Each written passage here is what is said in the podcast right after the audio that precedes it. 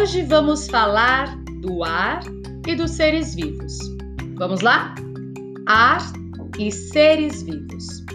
Os organismos vivos não só dependem do ar para sobreviver, mas também afetam profundamente a própria composição da atmosfera. Na realidade, existe um intercâmbio constante entre os organismos vivos e o ar atmosférico.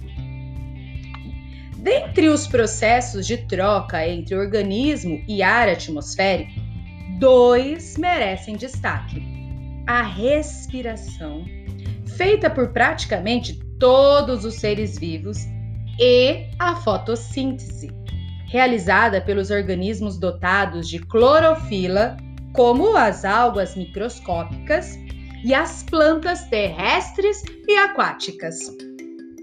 Animais e vegetais respiram! Isso mesmo! Nós, seres humanos, não sobreviveríamos mais de alguns minutos caso o ar parasse de entrar em nossos pulmões. Por esse motivo, mergulhadores e astronautas precisam levar nas costas um reservatório com oxigênio, que lhes permite continuar respirando. Na respiração, ocorre uma troca de gases entre o organismo e o ambiente. Sabemos que os seres vivos, quando respiram, consomem oxigênio e devolvem gás carbônico ao ambiente. A queima de uma vela consome oxigênio e produz gás carbônico. Nosso corpo, ao respirar, também consome oxigênio e produz gás carbônico.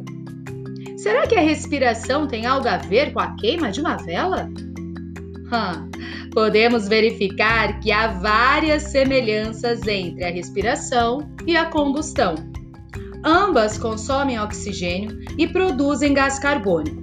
Além disso, há produção de calor nos dois processos. A respiração é, na realidade, um tipo de combustão lenta que acontece no interior do nosso corpo. Também nessa combustão, o oxigênio é o comburente. O alimento que absorvemos todo dia é o combustível. Além do calor, a respiração libera outros tipos de energia que permitem toda a atividade que o organismo realiza. Alguns alimentos, principalmente os açúcares, são excelentes combustíveis para a respiração e, portanto, bons fornecedores de energia. Além do açúcar comum, o açúcar de cana, que usamos para adoçar os alimentos, existem açúcares no mel, na rapadura e em todas as frutas que comemos. Alimentos como pão, arroz, macarrão e batatas também fornecem bastante energia depois de queimados na respiração. Em relação aos gases, os animais têm várias formas de retirar oxigênio do meio em que vivem. No homem e em muitos animais terrestres, os movimentos do tórax fazem com que o ar entre nos pulmões, órgãos que apresentam grande superfície interna e que absorvem o oxigênio de forma eficiente. Em seguida, o oxigênio passa para o sangue, que o distribui para o resto do corpo. Em outros animais, como a minhoca, o oxigênio entra pela pele, que é muito fina e permeável. Da pele, ele vai diretamente para o sangue. O sapo, além de respirar pelos pulmões, absorve oxigênio pela pele, que também é fina. Para todos os organismos aquáticos, ao respirar, retiram o oxigênio que está dissolvido na água.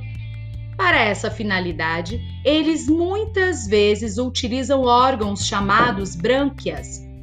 As brânquias são lâminas avermelhadas que existem na cabeça dos peixes, debaixo de uma tampinha. No mercado, as pessoas costumam levantar essa tampinha para ver se as brancas estão bem vermelhas sinal de que o peixe está fresco. Os vegetais, sejam terrestres ou aquáticos, também respiram. Afinal, eles também têm necessidade de energia para viver. Não há nos vegetais órgãos visíveis a olho nu para absorção de gases. Neles, as trocas de gases ocorrem através de poros microscópicos, situados nas folhas. Pulmões do homem, brânquias do peixe, pele da minhoca e poro dos vegetais. Poros, poros, poros, poros dos vegetais. Todos esses órgãos, além de absorverem oxigênio, devolvem gás carbônico ao ambiente. Este texto é adaptado e tirado do site www.proenc.ic.unesp.br.